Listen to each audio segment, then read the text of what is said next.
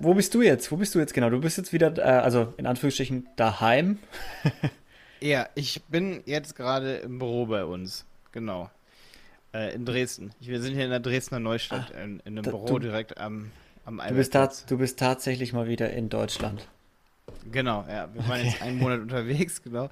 Wir hatten ja die Folge schon mal versucht aufzunehmen, ne? Von unterwegs. Äh, ich muss dazu sagen, wir haben drei Wochen lang gearbeitet aus dem Urlaub. Also wir haben drei Wochen, nee, zwei Wochen haben wir gearbeitet, eine halbe Woche noch und dann haben wir anderthalb Wochen Urlaub gemacht und ich wollte die Folge ja mit dir im Urlaub machen. Eigentlich arbeite ich nicht unbedingt so im Urlaub, aber das, die Folge hier sehe ich mal als halb privat und halb Arbeit. Mhm. Ähm, genau. Und deswegen, ähm, ja, in unserem zweiten Airbnb, das wir hatten, da haben wir nicht so Wert auf irgendwas gelegt, dass wir da arbeiten können. Deswegen war da das Internet nicht so geil. Das habe ich ja. eben übrigens bewertet, da habe ich dann das WLAN als, so, äh, als ko konstant, aber nicht ausreichend bewertet. vielleicht, genau. vielleicht, vielleicht war es auch gar nicht so schlecht, die zweite Unterkunft, wenn ihr wirklich Urlaub machen wollt, mal so nach schlechtem Internet auszuwählen, so ein bisschen. ja, eigentlich schon. Ne? Gar nicht in Versuchen ja. kommt, weißt ja, ja, aber ich bin immer so, du kennst ja so, ich sehe das immer bei Jenny, meiner Partnerin, äh, die hat immer hier diese App drauf, ich habe das auch mal zwei Tage versucht, ähm, dass man irgendwelche Apps sperrt, um, sag ich mal, abzuschalten oder ah, irgendwelche Dinge. Aber mh. am Ende, am Ende kommt es immer auf deine Disziplin an. Diese Dinge, die bringen alle nichts. So. Ich kann nur so zum Beispiel von meinem gestrigen Abend reden. Ich habe um 16 Uhr mein Handy irgendwo vergessen in der Wohnung und dann habe ich es bis heute Morgen nicht mehr angefasst. Und das lag aber daran, dass ich einfach mein Interesse verändert habe, dann für gestern Abend, aber nur, dass ich nicht da jeden Moment drauf gucke. So. Und dann ähm, ja, war ich gestern Abend in der Sauna, habe Slackline im Park gemacht mit einem Freund, mit Marvin. Vielleicht reden wir heute auch noch kurz über den, weil du willst mich ja auch private Sachen fragen, ne? Ja, klar. Ähm, genau, und äh, habe mein Handy nicht angefasst, aber es lag halt an mir und meinen Interessen, die ich mir gesteckt habe für gestern Abend.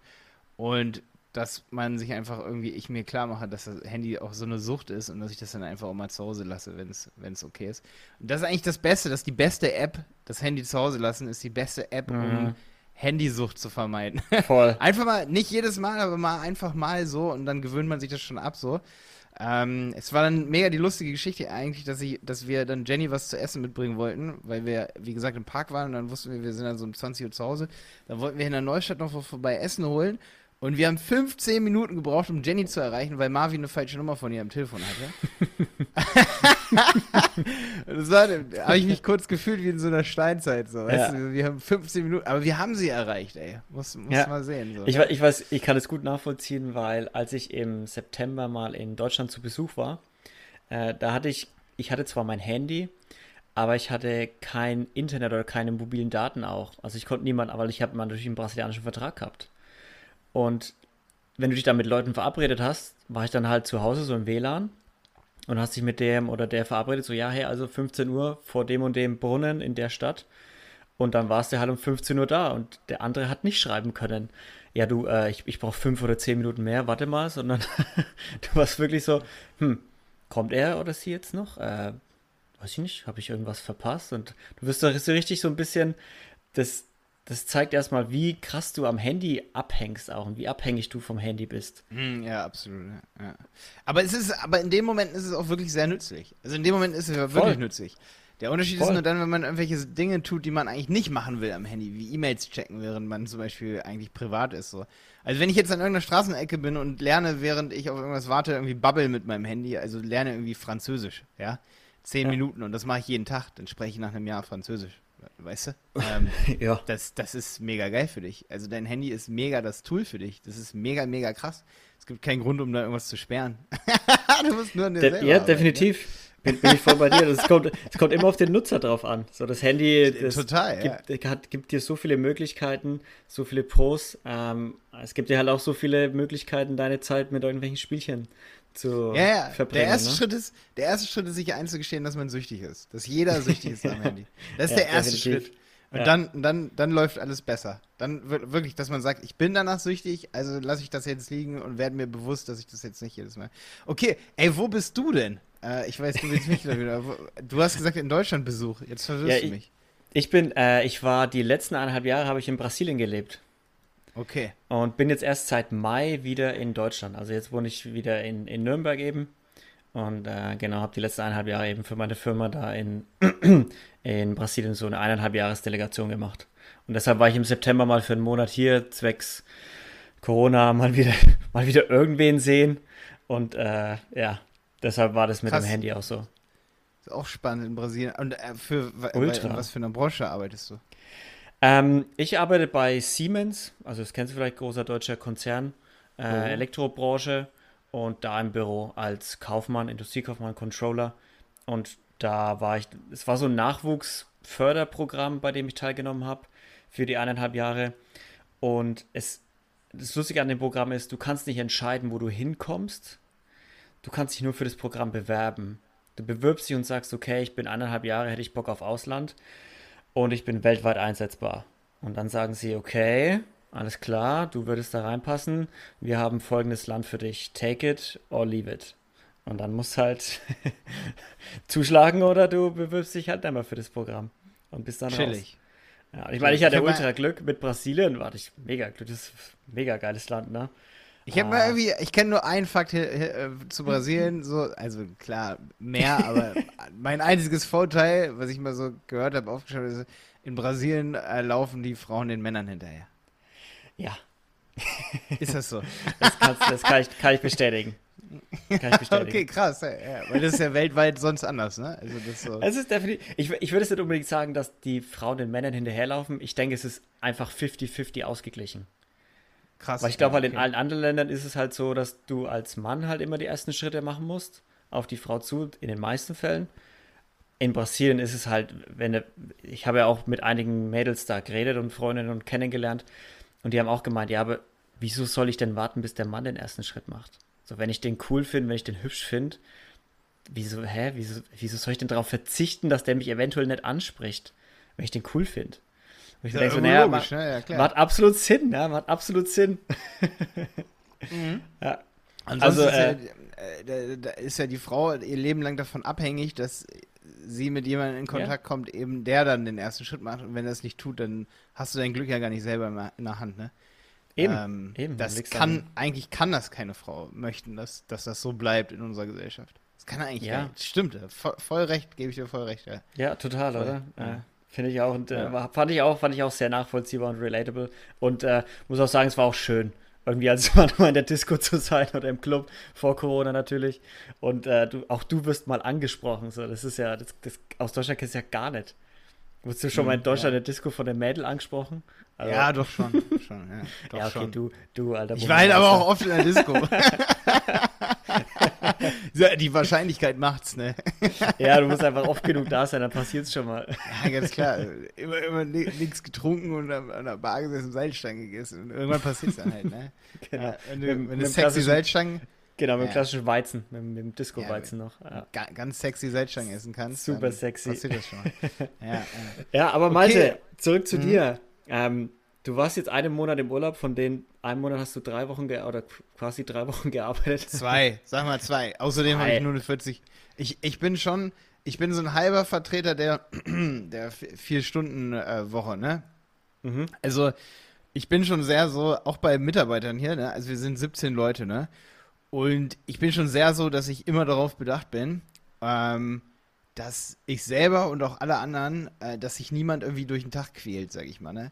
Mhm. Ähm, und wir sagen auch immer, wir tracken halt unsere Zeit, das finde ich immer geil, auch Meilensteine setzen, das ist alles super wichtig, Zeit tracken, dass man weiß, wo ist man überhaupt hin mit seiner Zeit, denn, und ich bin ganz sicher, dass wenn man einen Tag vier Stunden trackt, dass man vier Stunden gearbeitet hat, hast du trotzdem dafür sechs bis acht Stunden gesessen. Das heißt, wenn du auf dem Tacho irgendwie drei bis vier Stunden hast, dann höre ich eigentlich auf. Und wenn ich es morgen schaffe, äh, von 10 bis 14 Uhr irgendwie komplett durchzuhasseln, Dinge zu tun für Kunden, für äh, für unser Unternehmen, ne? Für also irgendwelche Verträge drüber gucken. Äh, jetzt haben wir hier gerade ein Büro über 300 Quadratmeter mehr dazu bekommen.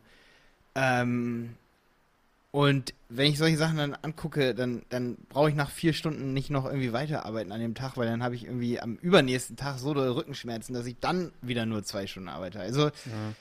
da muss man sich auch selber im Griff haben. Das heißt, du bist ja viel produktiver, wenn du eben nicht zu viel an einem Tag arbeitest. Und Voll. letztendlich, wir haben, wenn ich sage, ich arbeite, dann war es trotzdem so, dass wir im Urlaub es sogar geschafft haben, um 7 Uhr morgens haben wir angefangen. Ich habe auch immer für unsere Website, also wir haben eine Mitgliedschaft, wo du lernen kannst, wie du ähm, Google Ads machst, Facebook Ads machst, Instagram Ads machst. Ähm, das sind so die Hauptbestandteile. Vor allen Dingen bezahlte Werbung. Ne? Und da sind Mhm. kleine Unternehmen drin, ne? Und die sind mit mir morgens im Seminar. Das Seminar ist in Deutschland um 10, äh, um 9 Uhr immer und weil wir auf den Kanaren waren, um ähm, 8 Uhr schon gewesen. Das heißt, ich bin so um 7 aufgestanden, habe das eine halbe Stunde vorbereitet und noch ein paar andere Sachen, Tickets beantwortet. Ja, und wenn ich dann um 12 aufhöre zu arbeiten, und wir haben es echt immer geschafft, in unserem Airbnb so durchzuhasseln, dass wir dann doch um 12 Mittag gegessen haben, dann noch eine Stunde was gemacht haben oder zwei und dann habe ich ja echt schon vier, fünf Stunden da auf dem Tacho gehabt, die ich was gemacht habe. Und wenn wir dann um 15 Uhr Feierabend gemacht haben, dann war es um 16 Uhr in Deutschland. Äh, dann war es 16 Uhr in Deutschland, bedeutet, wir haben auch nicht wirklich gefehlt. Also, weil hier arbeiten Ja. wir meist so von halb zehn, zehn bis 17 Uhr so, ne? So hier Mhm. bei uns in der Agentur. Also hier überarbeiten wir uns auch nicht so. Und wenn jetzt irgendwer sagt, ey, die Berater, die sind alle voll faul, würde ich mal gar nicht sagen. Ich glaube, das hat mich vorgestern erst wer darauf aufmerksam gemacht, von den Leuten, die wir haben, und wir sind über 10, auch letztes Jahr gewesen, hatten wir 14 Krankheitstage. Oder unter, unter 14 Wow. Krankheitstage. Ist ja quasi gar nicht. Vielleicht auch nur 10. Quasi gar nichts, wirklich gar Ja. nichts. Nur. Zehn Ähm, Leute, das ist ja quasi einer, also mehr oder weniger einer, Ja. ein bisschen was Ja. pro Person. Ist ja, Einer pro Person. Auf Ja. ein Jahr, genau. das ist Wow. krass, ne? Ja, hier, total. also, Also, wir sind scheinen gute Arbeitsverhältnisse zu sein. Ja. Genau. Aber ist es, auch und, nicht, ähm, ist es nicht auch so ein krasses Misunderstanding? Also, dass man sagt, ja, je länger man arbeitet, desto produktiver ist man auch, weil das ist ja faktisch gar nicht wahr. Nee, muss das stimmt nicht. Richtig, ja. Ich habe mir mich manchmal schon in meinem Leben angelogen und habe dann bis 11 Uhr nachts irgendwie gearbeitet. Aber das weiß auch jeder Programmierer. Wenn du das tust, dann kannst du am nächsten Tag wieder nur von 17 bis 11 Uhr nachts arbeiten. Ja. Du würdest dann Ja. niemals um 7 anfangen. Also du kannst das machen. Ich habe das auch gemacht. Ich kann es mal, äh, wir können gleich mal in meine Vergangenheit gehen und ganz, ganz vorne anfangen. Dann ist ein bisschen mehr Storytelling. Ja. ähm, aber ich habe bestimmt fünf bis zehn Jahre, also seitdem ich 15, 16 war, war ich super ambitioniert, äh, was so diese Dinge angeht, die ich jetzt schon mache. Ich darf nicht zu viel vorwegnehmen. Ähm, aber da habe ich auch mal Jahre gehabt, da habe ich wirklich 14 Stunden am Tag gearbeitet. Das habe ich aber nur fünf Jahre gemacht und dementsprechend kann ich heute nicht mehr so viel arbeiten. Es wirkt, Spaß, es wirkt immer noch nach. Das wirkt immer noch nach, ja. Das wär, ein bisschen schon, ja, na klar. Also, das, ich, Mhm. also wenn, wenn hier mir manche in der Agentur erzählen, ey, das geht auf den Rücken, ich habe jetzt einen Sitzjob und so. Ja, ey, ich mache das seitdem ich 16, 17 bin, wollte ich eine Agentur gründen, ne? Ähm, und da habe ich schon zum Teil 14, 15 Stunden gesessen. Ähm, manchmal, manche Tage. Und dann habe ich aber am übernächsten oder am nächsten Tag gemerkt, ey, geht jetzt scheiße. Äh, da ging das noch, weil ich jung war, ne? Klar, da, da ging das noch mehr, aber irgendwann geht das dann weg. Irgendwann merkst du, jetzt, jetzt kann ich nicht mehr. Und ich meine, da will man doch dann eigentlich konstant so äh, sein ganzes Leben, also ich will äh, von Rente halte ich jetzt gar nicht so viel, weil wenn man tut, was man liebt, ne, ähm, dann sitze ich da irgendwann und mache immer noch Podcasts, wenn ich irgendwie 70 Ja. bin. So. Also ich, ich höre das nicht auf. Also, Ja, eben. Warum auch? so, Warum denn auch? Äh, eben, also mit dem, was wir tun, würde ich eh keine Rente kriegen. Das ist sowieso schon mal so ein Ding. Wahrscheinlich, weil man, wenn man Unternehmensanteile hat und so, also kriegt man wahrscheinlich schon, aber ist dann ein Tropfen auf dem heißen Stein, ne?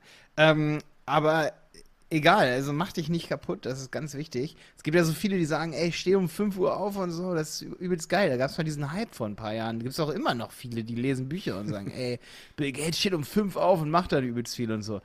Ja, gut, das macht er halt zehn Jahre, schreibt darüber ein Buch, dass er das macht, zehn Jahre schon, ähm, und dann irgendwann ist er ausgeheizt. Ne? Ja. Ich weiß nicht, ob Bill Gates das macht. Es gibt immer so Leute, die sagen, dass Leute das machen. Ne? gibt genug Leute, die das machen. So wie ich neulich von Jeff Bezos gearbeitet habe, so äh, äh, gelesen habe, dass der von um elf ins Bett geht und um acht erst aufsteht, damit er acht Stunden schläft. Ne? So, so zum Beispiel mache ich es. Und ich muss sagen, ich fühle mich halt, Ja. ich fühle mich jeden Tag gut. Ne? Bei mir sagen eigentlich alle bei uns in der Agentur, Malte hat immer gute Laune. Ja, ich schlafe ja auch immer viel und mit guter Laune kannst du richtig gut arbeiten. Ne? Ja, vor allem Schlaf sprichst du einen echt wichtigen Punkt an. Vor allem, wenn du Unternehmer bist oder selbstständig bist, ist der Schlaf wirklich einer der, der Keys, also für jeden Menschen einer der Key Schlüssel, Schlüsseldinge, auf die du achten solltest, damit du gesund bleibst, dass du deine, was nicht, sieben, acht Stunden oder was nachts bekommst. Vor allem auch guten Schlaf halt. Jetzt nicht Ja, irgendwie voll. die ganze Zeit aufwachen und unruhig und rumwälzen, sondern wirklich einschlafen und aufwachen. So. Das ist ja, Ja, ich habe ich war, ich habe übrigens echt, also ich habe ein gutes Kopfkissen, seitdem ich mal in so einem äh, Bettenstudio, ich glaube 90% aller Menschen haben ein falsches Kopfkissen. Ganz klarer Fall. Ganz, also wirklich, hast du dich mal beraten lassen zum Kopfkissen? Nope. ich, weiß, ich weiß zu 100%, dass ich ein falsches Kopfkissen habe. Ja, und das Ding ist, du gehst in so ein Bettenstudio und dann, also sich mal wirklich beraten lassen, ne? Und dann kann das auch teuer sein, das Kissen, weil du bezahlst ja die Beratung mit, wenn das Kissen günstig Ja. ist, bezahlst also bei Ikea würde ich mich vielleicht mal für ein Kissen beraten lassen, aber da sagt die nicht, ja, jetzt legen sie sich mal hin und kann mal vorkommen, wenn Ikea ganz leer ist, ne? Ich glaube, ich will es nicht unterstellen, aber ich war hier um die Ecke in so einem ganz teuren Bettenladen, so ganz teuer. Ey, bei Bettenladen, Läden, da kann ich euch nur empfehlen, sucht den teuersten Bettenladen, den ihr finden könnt. Weil wenn das das dänische Bettenladen, die heißen so, ja, aber die, die verkaufen billige Schränke aus Ja. Tai Taiwan, keine Ahnung, äh, irgendwo importiert, kosten dort 10 Euro und hier machen sie irgendwie, nee, ihr wisst, was ich meine. Ey, du gehst in den teuersten Bettenladen, weil Schlaf ist echt das Goldwerteste, was du irgendwie hast, ne? Ähm, und dann, ja, und dann lässt man sich da mal beraten und dann wirst du echt vom Hocker kippen, dass man eigentlich die Wirbelsäule, dass die gerade sein muss und das Kissen dann gar nicht zu hoch sein darf und dann, dass man genau gucken kann, wie viele Lagen müssen in diesem Kissen drin sein, damit deine Wirbelsäule dann eben gerade ist. Ne? Und dann kommt es Ja. auch auf die Matratze an, die du dazu hast. So. Also das kleiner Tipp hier, äh, das war für mich auf jeden Fall eine Lesson. Ich habe seit einem, an, seit anderthalb Jahren oder zwei Jahren so ein Kissen und ich beschwere mich nie wieder über mein Kissen und ich benutze das. Es hat 90 Euro gekostet, ne? Aber das benutze ich jetzt schon seit zwei Jahren und ich penne echt gut darauf. Ja. Ja. Definitiv, Also Leute, das ja. ist, das ist der Lifehack für den Podcast. für die Ja, ist auf jeden. Fall ein Lifehack. Ja. Definitiv, ja. Geht ins gute Ja. Bettenlager und holt euch ein gescheites Kissen endlich. Das gilt auch für mich. Ja. ja. Definitiv. Ja, Malte, du, hast, du, du hast es schon erwähnt. Äh, du, was hast du denn? Du wolltest mit 16, 17 schon immer eine Agentur gründen? Das ist ungewöhnlich Ja. für einen 16, 17-Jährigen. Ich glaube, da hatten die meisten Jungs vor allem andere Dinge im Kopf. Soll ich mal ganz vorne anfangen? Ich habe echt versprochen, Ja, dass ich mal ganz vorne anfange. Ich habe auch ein Alright. paar Follower, die mir immer schreiben, so Malte, wie kommt das eigentlich, wie, dass du bist, wie du bist oder so. Und ich finde immer so, zum Leben gehört einfach immer so super viel dazu, ne? Total. Ähm, also ich versuche es mal nicht zu lang auszuführen, aber in der Grundschule war ich ähm, so ADHS prognostiziert, ne? Diagnostiziert heißt es, ne? okay. Ähm, meine Mutter hat immer gesagt so, ey, das, der ist halt einfach nur laut, ne? Ähm, also ich war laut, sehr kreativ. Wenn ich mich, ich, manche sagen auch mal, Malte, du hattest wahrscheinlich keine ADHS. Sagen mal manche, wenn ich mit denen da so drüber rede. Und ich sag, nee, Alter, als ich, als ich äh, acht war, kann ich mich genau daran erinnern. Ich habe auf so ein Blatt geguckt und da kriegst du so Buchstaben drauf. A, B, C und dann steht irgendwann ein Buchstabe, der da nicht hingehört, ne? Und Mhm. jedes Kind findet irgendwie so in zwei Reihen, findet jedes Kind drei Stück davon. Und ich habe das durchgeguckt, ey, und ich konnte mich gar nicht konzentrieren. So 0,0 Prozent. Ich weiß jetzt nicht, ob die Übung scheiße war, ähm, aber heute würde ich da jedes finden, so alles, ne? Aber damals war ich echt so, ey, ich konnte mich da nicht drauf konzentrieren. Und ich weiß, dass ich dann sofort anfangen wollte, was anderes zu machen. Also vielleicht sind Kinder halt auch so, aber ich weiß, dass ich so im Durchschnitt von irgendwie Kindern mich noch weniger konzentrieren konnte. so, also noch, noch ein Stück weniger. Auch wenn ich immer, ähm, wenn ich Sachen mochte, also irgendwie so Insekten beispielsweise, mag ich heute noch übelst gerne. Ich liebe es irgendwie. Keine Ahnung, wie ich einen Grashüpfer finde, dann gucke ich mir ihn ganz lange an. Ne? Sogar im Mhm. Urlaub jetzt haben wir eine, eine Schabe gefunden, die habe ich im Glas gefangen und ich war so fasziniert. Ne? Ähm, und das Ding ist, dass ich da dann immer richtig Geduld hatte. Da habe ich auch heute Geduld. Ich kann, bleib stehen bei einer Wanderung, Jenny regt sich übelst auf und ich sage, ich will das Tier jetzt hier angucken, ganz lange. Ne?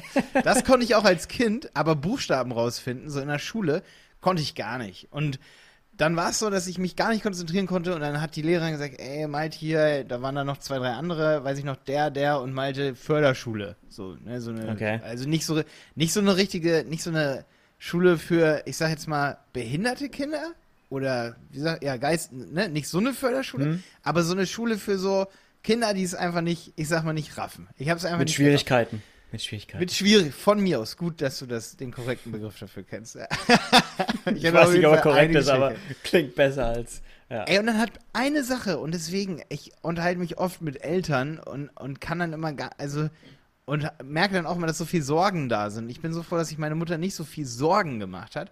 Und Eltern sind immer so, ey, mein Kind muss, sollte jetzt eine Klasse wiederholen, das will ich aber nicht, wenn die Lehrer das sagen. Bei mir war es zum Glück andersrum. Ey, dafür liebe ich meine Eltern damals, dass sie gesagt haben. Also meine Mutter hat gesagt, ey, Malte, der wiederholt jetzt einfach mal die vierte Klasse. so, bevor der auf eine Förderschule geht, wiederholt er das einfach. Das war absolut grandios. Für, Mhm. also meine Mutter sagt immer, dass ich mich damals richtig schlecht gefühlt habe, ein Jahr lang. Also ich habe mich einfach blöd gefühlt. Also das ist das, was sie sagt, wie ich mich gefühlt habe. Das kann auch echt sein. Ähm, aber ich würde es jetzt im Nachhinein so betrachten, dass ich in dem Jahr ähm, immerhin irgendwie einer der Ältesten in der Klasse war und, und Leute dann irgendwie das cool fanden, so dass ich neu dazu kam und so. Mhm. Und ich habe auch echt einmal der, nach der ersten Klasse die Schule gewechselt, musste mich immer wieder neu anpassen. Und dann habe ich nach der vierten Klasse wieder die Schule gewechselt. Da bin ich auf so eine Orientierungsstufe gekommen, ne? Also ich habe es dann irgendwie so ein bisschen so einen Twist bekommen, ja. Aber ich weiß noch, Orientierungsstufe gab es immer so A, B, C-Kurse. Ich war immer nur in C-Kursen. Ich habe Englisch überhaupt nicht abgerafft, so. Ähm, ich weiß noch, wie ich Englisch angefangen habe so zu lernen und das war, war ich immer so, also jetzt nicht ganz schlecht, aber auch nicht ganz gut, ne? Also, aber eher so in Richtung schlecht. Ähm, okay. Ja, aber eine Sache zum Beispiel war auch so krass, das war so, ich finde immer krass, dass bei Kindern, da wird immer so viel nicht akzeptiert. Ich habe zum Beispiel in der Grundschule schon, habe ich einen Adventskranz gebastelt aus Stiften weil ich das nachhaltig fand. Ich habe gesagt, ey, das ist alles mhm. Müll, was die da bauen. Das wird alles wegge... Das fand ich echt, mein, also meine Mutter ist jetzt nicht so öko drauf, aber auch nicht ganz so unöko drauf. Weißt du, was ich meine? Ja, also so, ja. ähm, wir waren einfach eine, jetzt nicht so eine Familie, die irgendwie ein Quad irgendwie vor der Tür stehen hat, so, weißt du? Oder so eine ganz, so eine so basic und meine Mom hat immer gesagt, Hauptsache wir wohnen richtig geil und wir können irgendwie im Biomarkt einkaufen. So, wenn wir dafür die Kohle ja. haben, dann ist das richtig geil. Sagt sie heute auch noch, das ist das Beste, was man machen kann. Also wir haben in einem richtig überproportional großen Reihenhaus gewohnt. Einfach, ähm, und ich habe immer gedacht, so, ey, wir haben eigentlich nicht so viel Kohle, aber die Prioritäten waren einfach da, wie man wohnt, das, da waren übelst viele ja. Kinder um uns herum, ne? So, auf jeden Fall habe ich dann aus Stiften habe ich gesagt, ey, ich will nicht so viel Müll produzieren. Das war echt meine Aussage. Ich habe gesagt, ich will nicht so viel Müll und das ist äh, voll schön. Das, also ich habe alte Stifte genommen, die, die abgespitzt waren. Ne? Kennt ihr das mhm. Wort abspitzen noch? Ja, das so. ich kenn's noch. so, und die habe ich zusammengesteckt und mit Draht verbunden. Das war richtig geil. Das habe ich mit in die Schule gebracht, habe ich Ärger für bekommen. Weil ich keinen ah. richtigen Adventskranz gebastelt habe. Ey, so kannst du doch keine Kinder behandeln. Ich bin da als, ich sag mal so, als alternativer Bursche bin ich voll untergegangen. Ich wollte, ich war auch immer so drauf, ich wollte Frauenkleider tragen. Ich wollte Lackschuhe haben. Ich habe okay. meine Hose falsch rum angezogen. Ich habe keine Unterhose angezogen. Lehrer fanden das scheiße. Fanden das richtig scheiße. ja, alles, was äh, nicht die Norm ist, ist scheiße. Ja, ja, genau. Ich wurde übelst dann geärgert, ne? Weil der, ich hatte mal so grüne Schuhe, so knallgrüne Schuhe, so wie so Gummistiefel. Die waren mhm. aber so halbhohe. Die hat dann irgendwer in eine Toilette gesteckt, ey.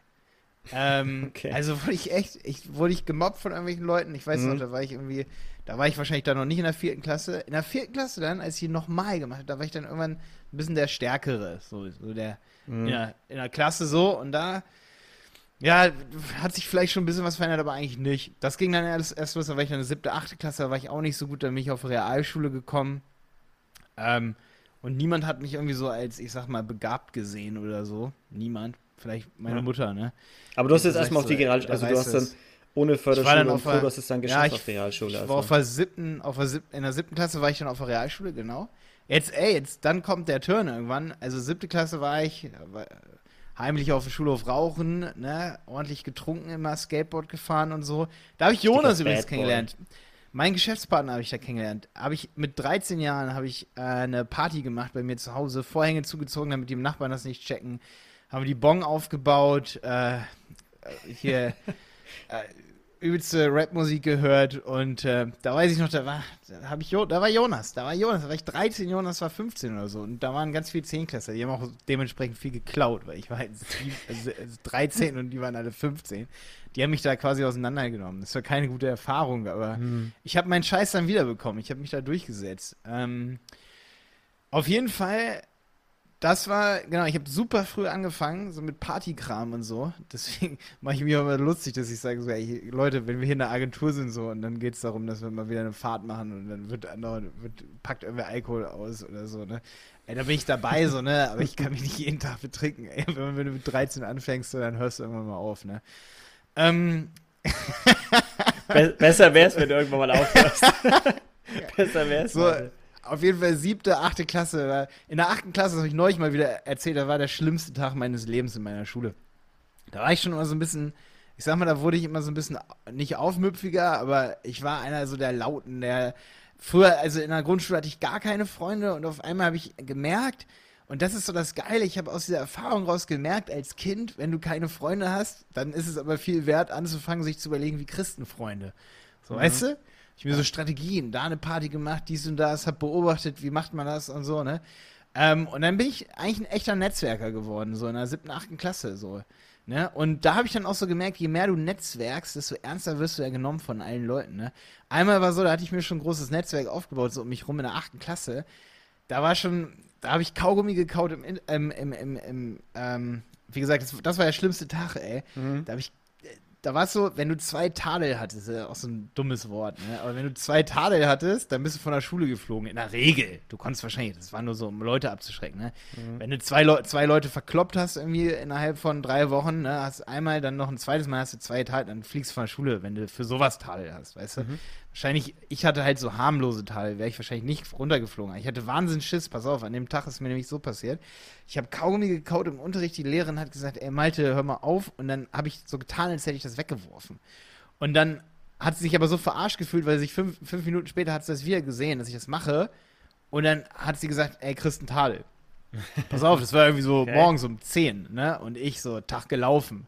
Pass auf, es kam noch schlimmer. Nach der Pause gab es einen Feueralarm. Und dann, wie gesagt, ich hatte schon so, ich hatte viele Leute, die ich so kannte und war auffällig. Jeder kannte mich irgendwie, weil ich, keine Ahnung, irgendwie bin ich auf einmal cooler geworden. Ich weiß nicht, woran es lag. Ich kann es nicht sagen, weil ich, ich glaube, ich habe echt dann Wert drauf gelegt, dass ich mich mit Leuten irgendwie connecte. So, das war mhm. mir ganz wichtig, sich mit Leuten connecten. So, es war mir viel wert, Leute kennenzulernen. So überall aus anderen Klassen auch und so einfach zu connecten, das war, und das bringt dir aber auch viel, wirklich, pass auf. Ähm, also in, an dem Tag nicht, weil da hat dann irgendwer einfach so gesagt aus dem Blauen raus, Malte hat diesen Feueralarm gemacht. Wow, okay. Und dann habe ich am gleichen Tag noch einen Tadel gekriegt. Einen unberechtigten aber. Ey, und du weißt ja, bei, zwei, bei drei Tadeln oder so fliegst du, oder bei zwei oder bei drei, ja, weißt ja. du? Und ich an dem Tag, ich so, ne, ich so, dann fliege ich hier von der Realschule, ich bin schon irgendwie auf so einer Mittelschule und dann fliege ich hier von der Schule oder was? Okay.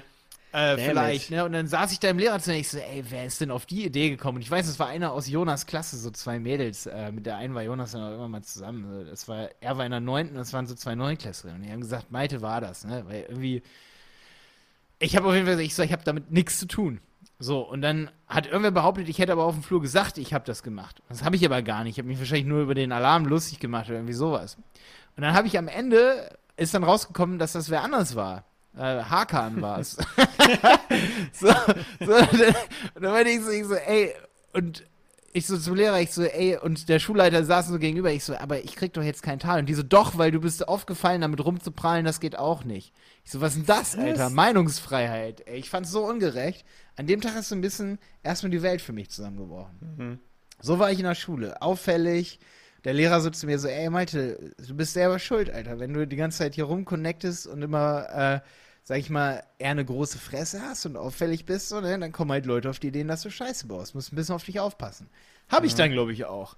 Dann habe ich mich so ein bisschen, ich weiß nicht, durch, durch, durch so negative Ereignisse, wie die einen prägen können, ne?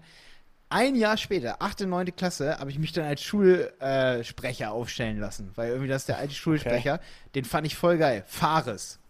Wir hatten voll viel Türken, ne? ich, ich, ich komme nicht hier aus. äh, ich komme aus ähm, Hildesheim bei Hannover, ne? Und okay. äh, da, also Fares, ganz cooler Typ, weiß ich später auch noch irgendwie. Ähm, Grüße gehen raus. Nee, ich glaube, ich hab den nochmal irgendwo. Ähm, ganz lieber Typ auf jeden Fall irgendwie da. Ich fand den voll cool, ne? War Schulsprecher und für mich war das Schulsprecheramt so in der achten Klasse. habe ich gesagt, ey, Schulsprecher, Alter. Wirst du doch niemals. Aber warte mal, ich mache die ganze Zeit Connections hier. Da bin echt, habe ich mich als Schulsprecher aufstellen lassen und war dann irgendwie auf einmal so, so beliebt, weil ich einfach in jeder Klasse Leute kannte, die über mich geredet haben. Und ich glaube, wenn Leute über Menschen reden, dann wirst du halt automatisch wirst du dann zu irgendwas gewählt. Selbst wenn du, sag ich mal, ähm, Solange der Name bekannt ist, meine ich, meinst du? Ja, Personal Branding, achte Klasse, ja. war ich ein Genie drin. Da bin ich Schulsprecher geworden. Und dann war ich in der neunten Klasse und in der neunten Klasse saß ich dann irgendwie auf einmal im Rathaus, irgendwie mit so Gymnasiasten als Realschüler und bin direkt, äh, bin Stadtschülerratsprecher geworden. Da waren dann noch andere, die sich da. Ja, ja, die haben sich dazu aufstellen lassen, so andere, ne, von so Gymnasien in Hildesheim so ähm, von jedem Gymnasium waren irgendwie Leute da und von den anderen Schulen. Und dann bin ich Stadt, Stadtschülerratsprecher geworden. Die haben mich dann auch gewählt, haben auch gesagt, Malte, dem trauen wir es zu, dass er das macht. Immer kompetent aufgetreten, bei jedem gekannt, immer noch ein bisschen gequatscht, jedem die Hand gegeben und gesagt, ey, hier, na, alles cool, gehen wir da noch einen trinken oder irgendwie so, ne? Ja. Ja, und dann äh, war ich Stadtschülerratsprecher, war ich dann so im Stadtrat auch und so ist man dann als Schüler. Voll krass, ne? Im gleichen Jahr habe ich, glaube ich, mit Jonas, ey, voll politisch, Mann. Da habe ich mit Jonas die Grüne Jugend gegründet. Meine Mutter, die hat immer bei den Grünen gearbeitet, ne? Mhm. Äh, passt ja auch ganz gut, habe ich ja gesagt. Die war immer, ich, für mich hat das, hat das auch gut gepasst. Ich habe immer die Umwelt geschützt und so. Ähm, ne? Also ich fand das immer super wichtig. Ich war immer draußen im Wald. Hab, wie gesagt, ich habe es nicht eingesehen, aus Pappe irgendwas zu bauen, wenn ich dafür auch abgeranzte Stifte nehmen kann. Ja, und dann haben wir in Dres äh, in Hildesheim, ähm, weiß ich noch, in diesem im grünen Büro, da haben wir dann noch mit einer Freundin ähm, die grüne Jugend so ins Leben gerufen. Da mhm. waren wir auf Anti-Atom-Demos, äh, solche Sachen und so. Ey, und ich habe immer gemerkt, immer wenn du dich engagierst und so, dann, dann, keine Ahnung, dann blicken halt Leute zu dir hoch und finden das ja. geil. Und ich glaube, wenn du es einmal machst und einmal erkennst, dass Leute echt, wenn du was Tolles machst, dass sie zu dir aufgucken, dann willst du halt das Gefühl auch immer wieder haben, ne? So, mhm. dann wirst ja. du da so ein bisschen, na, vielleicht nicht süchtig, aber da merkst du halt, es ist immer vom Vorteil, bevor man nichts macht, ne? Immer was machen, bevor man gar nichts macht. Ja, und dann haben wir das so zwei, drei Jahre gemacht. Ne? Ich weiß auch nicht, warum das dann so zerlaufen ist. Ich war dann, ähm, ich hatte dann, ehrlich gesagt, es ging dann so mit mir, meine schulische Laufbahn ging dann so zu Ende, dass ich auf Realschule auf einmal, weil ich eben, da habe ich noch eine kleine Geschichte. Das war die gleiche Lehrerin, die mir das Teil gegeben hat. Das war meine Mathelehrerin. Und in Mathe war ich sau schlecht, so siebte, achte Klasse. Und dann kam irgendwie dieser Twist. Ich habe mich irgendwie sozial angefangen zu engagieren und dann, dann habe ich, ähm, einmal, das war irgendwie prägend. Ich weiß nicht, warum ich das noch so genau weiß, aber das muss was in mir gemacht haben. Einerseits hatte ich auch einen sehr guten Klassenlehrer, der immer sehr auf, sag ich mal, darauf acht gelegt hat, dass man sich selber Dinge beibringt und so. Und ich weiß auch nicht, Herr Dunkel hieß der. Der war, hm. manche mochten den nicht, weil er eben relativ, ähm, ja, weil er irgendwie für, so ein bisschen auch für, dafür gesorgt hat, dass man eben Bock darauf kriegt und Leute hatten aber chronisch gar keinen Bock. Und ich war aber irgendwie zu motivieren. Irgendwie war ich zu motivieren, weil ich gemerkt habe, ich will raus aus diesem Schlechtsein. Irgendwie so nicht gut in der mhm. Schule sein. Und eine krasse Sache war, da, das war das Einsteine, da hat die uns einen Zettel gegeben mit Brüchen drauf. Solche so Malaufgaben, okay. Brüche und so. Ey, pass mal auf. Und dann habe ich eine Sache gecheckt und die habe ich bis heute mir immer so gemerkt, dass wenn du Sachen können möchtest, dann musst du dir erstmal, dann darfst du dich selber nicht überfordern. Das ist das Allerwichtigste. Du darfst dich nicht überfordern. Mhm. Wenn du vor dem Computer sitzt und du hast ein neues Programm, überfordere dich nicht. Wirf's nicht zur Seite und sag, das ist alles scheiße. Mach das niemals. Sag immer, ey, dann lerne ich das in Teilen, irgendwann werde ich schon können. So, und ich habe das so gemacht, oder ich habe gemerkt, dass ich nie Mathe konnte, aber ich habe diese Brüche, diesen einen Zettel, den habe ich mir, ich weiß nicht, wie ich auf die Idee gekommen bin, aber ich habe mir den 20 Mal ausgedruckt weil sie ein Zelt irgendwie, sie hat irgendwie drei, vier davon fallen lassen und gesagt, die sind über, die lagen dann irgendwie auf dem Boden. Ich so, darf ich die haben? Und dann habe ich diese drei Zettel, habe ich dann alle ausgefüllt. Das waren immer die gleichen Aufgaben. Ich habe die sozusagen wieder auswendig gelernt. Mhm. Und dann habe ich mir den nochmal kopiert und habe die nochmal gemacht. Und irgendwann wusste ich im Schlaf, wie ich diese Aufgaben zu lösen habe, weil ich so viel Muster im Kopf hatte. Das heißt, ich habe das immer wieder die gleichen Aufgaben gemacht. Ich habe erstmal keine neuen Aufgaben genommen. Ja, dann habe ich in Mathe auf einmal irgendwie eine 2 oder eine 1 geschrieben sogar. Also ich, hab, ich weiß, ich hatte alles richtig auf einmal. Und sowas steckt natürlich an. Dann hatte ich noch einen anderen Typen in der Schule, der kannte irgendwie die Hauptstädte von allen Ländern, ey. Das hat mich so beeindruckt. Kai Vrase, Alter. Wow. Kai war krass, der kannte alle Hauptstädte. Und da hat man sich so gegenseitig hochgepusht. Und in der 9., 10. Klasse war ich dann auf einmal übelst gut ich weiß auch nicht, das kam soziale Aspekte, weil man es Leuten beweisen wollte oder so. Aber ich hoffe immer, dass Eltern irgendwie auch zuhören. Aber ähm, Leute müssen anfangen, sich selber zu motivieren. Es, das ist genauso wie mit dem Handy, mit der Handynutzung. Ne? Haben wir ja zum Glück am Anfang hier aufgenommen. Mhm. Du wirst es nicht durch irgendwelche externen Programme haben. Man kann auch nicht sagen, der Lehrer ist scheiße, weil ich hatte ja auch Scheißlehrer und mal hatte ich richtig gute Lehrer. Aber ich habe mir immer versucht, das Gute rauszuziehen. Und Kinder müssen sich selber motivieren. Ohne Scheiß. Ja, Wenn definitiv. Ich, ne? Meine Mutter hat mir auch immer freie Hand gegeben. Die hat sich nie mit mir da hingesetzt, vielleicht der, bis zur vierten Klasse. Aber da war ich auch schlecht. Siehst ja, was dann daraus geworden ist. Ne? Aber dann halt. nee, also ich meine, siehst ja, wie es in der vierten Klasse war oder in der sechsten Klasse. Aber erst als sie gesagt hat, mach das selber, du machst alles, ne? Da habe ich angefangen, mich selber zu motivieren. Das kam ganz von mir. Wenn Leute intrinsisch ja. motiviert sind, nicht extrinsisch, dann, dann kannst du richtig was packen. Das ist wirklich Voll. so. Ähm, für Eltern ist das, glaube ich, wichtig zu hören. Ähm, und es gibt viele so Fälle, glaube ich, wie meinen, dass die am Anfang echt schlecht sind in der Schule und dann werden die auf einmal viel besser. So. Also ich hatte dann ja. echt das beste Abschlusszeugnis in der Schule. Oder ich, ich glaube, ich hatte dann irgendwie, Ich hatte nur Einsen, eine Zwei und dann war da noch eine andere, das war eine Vietnamesin, die hat irgendwie in drei Wochen Deutsch perfekt gesprochen. So, die war Ja, auch übelst okay. intelligent. Die, hat, die, die hatte auch nur Einsen, so weißt du? Oder ich. Ich, obwohl ich, ich glaube, nee, warte, ich, ich glaube, ich hatte, ich glaube, ich hatte doch das Beste. Ich glaube, es war, ich kann mich aber nicht ganz dran erinnern. Ich glaube, ich hatte das beste Abschlusszeugnis 10. Klasse.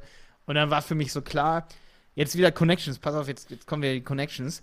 Der Schulleiter von einer Gesamtschule bei uns, ne? Ähm, da konntest du RBG, Robert Bosch Gesamtschule heißt die Schule. Ähm, Wilfried, der war wie so ein, ähm, also sein Sohn, es war mein bester Kumpel als Kind immer und der hat bei uns gegenüber gewohnt und ich hatte einen super Draht zu ihm. Und ähm, das, das war halt so, dass er der Schulleiter dort war und ich dadurch ein gutes Gefühl hatte, dass ich natürlich. Ach so genau. Und Jonas ist ein Jahr vorher auch von dieser Realschule. Also Jonas, mit dem ich jetzt mein Businessjahr habe, der war auch auf der Realschule und der kannte halt Wilfried auch super gut und der ist dann halt da nur zum Lehrerzimmer gegangen und Wilfried kannte ihn und du weißt, wie es ist auf einer Schule so. Da weiß halt dann der Lehrer so über, über Freunde so oder der Schulleiter so, ey, hier, der Jonas, das ist ein ambitionierter Typ hier von meinem Sohn, ein Freund und so, gucken wir uns das Zeugnis mal an. Ah, sieht top aus und dann hast du halt super Chancen auf die Schule zu kommen. Ich will jetzt nicht sagen, Ja. wir wurden da irgendwie bevorzugt oder so, aber es war halt schon Vitamin B, dass wir wussten, ey, wir kriegen da ziemlich sicher einen Platz irgendwie, ne? Ja, aber du, Und, also man muss ähm, auch fair, fairerweise muss man auch dazu sagen, wer glaubt, dass es ohne Vitamin B geht, der, der hat schon recht, es geht schon auch ohne Vitamin B, aber es macht es dann einfach so, so viel leichter. Also, Ja, richtig. wenn richtig, du Vitamin B hast genau. und ein gutes Netzwerk. Ja. Und wir hatten auch, das, das ist auch ganz wichtig, Umfeld ist schon eine wichtige Sache. Ne? Ich habe mir selber so ein Umfeld gesucht, ich war mit ganz vielen Abiturienten irgendwie befreundet. So. Die waren alle in der 13 und ich war in der 10. Ich habe gestern gerade erst mit Marvin wieder darüber geredet. Ich bin in die, ähm, durch die Schule durchgegangen und Marvin kam auf mich zu, vor 15 Jahren, da habe ich Marvin kennengelernt, das war also in der Schule dann mein bester Freund. Der kam auf mich zu und sagt, Malte, wie war das Abitur? Und ich habe gesagt, ey, ich habe mich hier gerade für die 11. Klasse beworben, weil wir irgendwie eine Woche vorher in der Tiefgarage Flanky Boy zusammen gespielt haben. Und ich mich irgendwie mit einem Kumpel von ihm da gekloppt habe oder so. Also halb gekloppt, weil wir halt betrunken waren. Also der betrunkene, sich kloppende äh, Stadtschülerratsprecher sozusagen, weißt Ja. du? Das heißt, du hast Ähm, dich, du hast äh, dich, ge- gerauft, gerauft ja. haben wir uns. du hast Nein, dich absichtlich so mit ein bisschen, was, das, das hörst du ja auch in ganz vielen Büchern, die irgendwie zur Persönlichkeitsentwicklung oder ganz vielen schlauen Sprüchen steht auch immer, umgib dich mit Menschen, die schlauer sind als du. So, das war. Ja, auf jeden Fall, ja, ja. Ich saß dann irgendwann immer so am See, ne, am Hodensee mit Leuten und ähm, da waren dann irgendwie Mädels dabei, weiß ich nicht, habe ich irgendwie gesagt, ähm, äh, wem gehört denn das hier? Und dann kam nur so ein Spruch von der Seite, das heißt, wessen, wessen ist das? Äh, der Dativ Okay. ist dem Genitiv sein Tod, ne? Äh, nee, also äh, ich hatte da mit, halt mit den Gymnasiasten dann was zu tun und, und wenn du halt merkst, dass die halt auf so einem intellektuellen Niveau sind, dass man sich mit denen echt gut unterhalten kann und ähm, die, keine Ahnung, die sich, ich, ich weiß auch nicht, warum mich das dann angezogen hat. Wahrscheinlich einfach, weil es cool war, weil ich, weil ich irgendwie Mhm. gemerkt habe, dass man mit solchen, Leu- solchen Leuten auch zu tun, was zu tun haben kann. Selbst wenn du auf einer Realschule in der 10. Klasse bist, wirst du trotzdem, wenn du darüber stehst, dass du das so, so bist, wird das keiner merken. Du kannst es mit deiner Persönlichkeit überspielen. Ich habe da, wenn mich jemand gefragt hat, Malte, was machst du, habe ich immer ehrlich gesagt, ich bin auf der Realschule in der 10. Klasse. Aber ich war da stolz drauf, dass ich kein Gymnasiast bin, aber mit denen was zu tun haben kann. Ähm, und ich glaube, wenn du dich selber einschüchterst mit dem, was du bist und das nicht zugibst, dann wird es nur noch schlimmer. So, weißt du? Mhm. Also ich stand dazu. Ich habe gesagt, so hier, aber ich habe schon das und das geschafft, ey, und gemacht. Und ich glaube, das haben dann auch einige bewundert und gesagt, Alter, Malte macht das und das und Ja. dann durch Wie- die, wie- durchs, Ja, wie so nach dem Motto, du, du bist stolz auf das, was du bist und das sieht man halt auch nach außen. So, das Ja, strahlt genau. halt dann auch aus. Genau, und dann ist es auch egal, ob du auf einer Realschule bist und das ebnet dann irgendwie den Weg. Und dann waren wir auf dem Gymnasium und äh, also auf auf der Robert Bosch Gesamtschule sie. Das war richtig geil. Da habe ich Maxi kennengelernt, hier, der hier bei uns arbeitet. Jonas war auch da, der war wie gesagt ein Jahr über mir. Und ja, da war ich halt vom Typ her auch so, dass ich einfach, mir war immer wichtig, viele Leute kennenzulernen. Ähm, das sieht man auch wahrscheinlich hier an unserer Agentur, die ich jetzt habe, so, ne? Also Ja. die Hälfte von allen, die hier arbeiten, kenne ich seit mehr als zehn Jahren, ne? Ich merke schon, Und ja. uns gibt es erst der seit Schulzeit. fünf Jahren, ne? Ja, genau. Und ähm, ich, ich weiß also echt, dass ich Jonas Jahrgang komplett, da kannte ich jeden und jeder kannte mich. In meinem Jahrgang auch. Jeder kannte mich. Ich wusste immer, wen ich fragen muss, wenn ich irgendwas brauche, ne? Ähm, und Marvins Jahrgang auch und Marvins Jahrgang war der unter mir, ne? Ja, genau. Und ähm, ja, also bin ich voll stolz drauf, weil ich halt vorher echt schlechter drin war. Also in der zweiten Klasse, dritten Klasse wollte niemand ja. mit mir spielen, so, weißt du? Gefühlt. Und ähm, ich glaube, ich habe das immer aus der Motivation rausgemacht, dass ich irgendwie als Kind oder so, dass ich halt ADHS hatte. Ich musste irgendwie, ich habe auch Ritalin genommen und dann war ich immer so der Außenseiter und dann habe ich irgendwann angefangen, weißt du, hat er so ein Ding gepiept im Unterricht und dann musste ich Tabletten nehmen, damit ich ruhiger bin. Ähm, und das hat, das darf einen aber irgendwie nicht down machen. Ich kann dir aber nicht sagen, das ist wie allen im Leben, wenn es irgendwie so Persönlichkeitsentwicklungsbücher gibt, ne? Ich kann dir nicht sagen, was der Auslöser war, dass ich mich dann doch so entwickelt habe, ey. Kann ich, kann ich dir nicht sagen. ich, ich glaube, das Wichtigste ist, dass Eltern ihre Kinder sein lassen, ne? Irgendwie und nicht versuchen, irgendwie so zu formen und so. Nee, also Kinder so begleiten halt die Kinder. als Wegbegleiter. Und genau, nicht als ja. Wegvorgeber. Richtig. Also ich glaube, Erziehung ist somit das Wichtigste. Menschen müssen Dinge selber lernen. Und ich glaube, deswegen bin ich auch jetzt gelandet, wo ich gelandet bin. Also ich habe schon immer Bock gehabt, Tutorials Art zu machen. Also so, jetzt habe ich ja eine Plattform für, ähm, um das, um Online-Marketing zu lernen mhm. und hier die Berater und wir beraten, ne?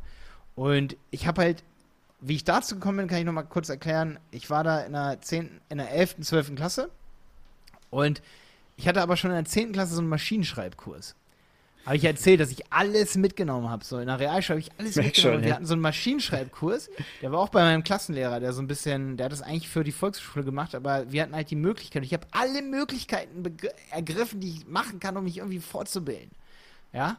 Habe ich irgendwann angefangen ja. halt in der neunten Klasse und dann wirst du automatisch zum, ich war jetzt kein, ich war zwar ein super Streber, aber ähm, irgendwie auch so ein Zwischending und gleichzeitig der Klassenclown, so, ne? Also jetzt nicht der Klassenclown, aber gleichzeitig irgendwie auch beliebt und nicht so ein unbeliebter Streber, so, die weißt, der nur an sich selber Kombi. denkt. Die perfekte Ja, eigentlich Kombi. schon, ja. eigentlich schon. Ich, ich weiß nicht, wie ich, ich bin froh, dass ich das geschafft habe. Die Leute kamen zu mir und wir haben zusammen gelernt, so, weißt du, und voll geil.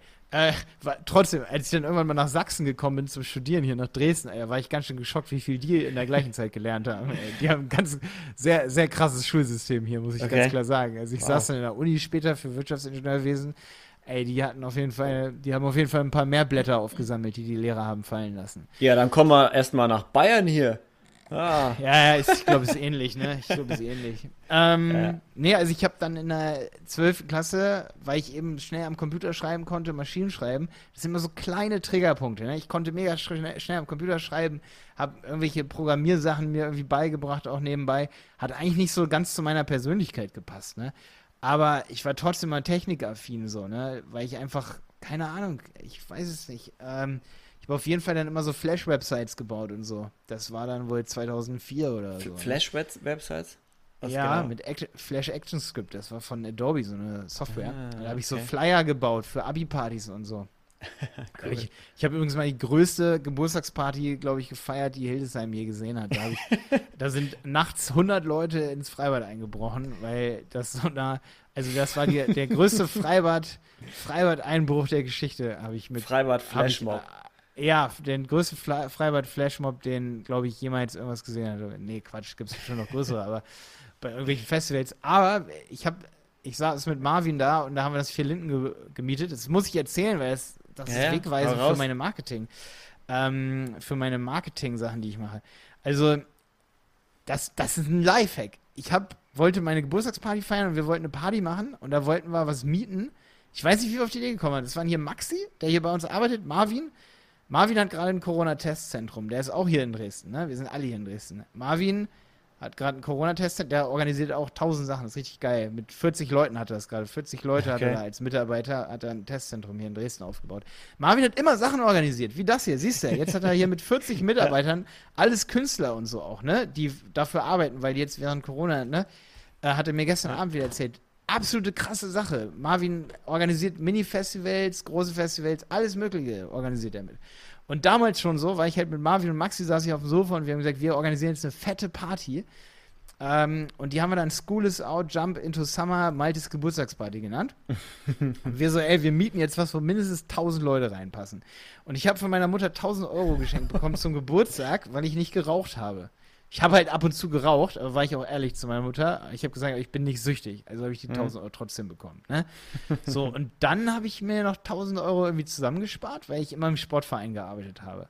Auch geil. Ich immer. Also, äh, wie hast du denn die ganze Zeit dazu immer gefunden? Du hast irgendwie gelernt, da nebenher noch die ganzen Kurse gemacht, wie Schreibmaschinenkurs, dann noch dein Netzwerk aufbauen, mit Freunden was machen und dann noch im Sportheim arbeiten. Das ist ja, ja, das ist, das ist interessant, ne? Äh, Ich habe, ich muss aber auch echt sagen, ich habe zwar mit 13 auch angefangen, irgendwie Party zu machen, aber ich habe auch mit 13 angefangen, echt viel Sport zu machen. So, ich habe Karate Okay. drei Jahre gemacht, dann äh, sei, ey, auch wichtig, ich habe geschwommen, da war ich fünf, sechs habe ich damit, nee, sieben, sechs, sieben, sechs, sieben so, zwischen sechs und sieben habe ich angefangen. In der ersten Klasse habe ich mit Schwimmen angefangen und war zweimal die Woche schwimmen hier, DLAG.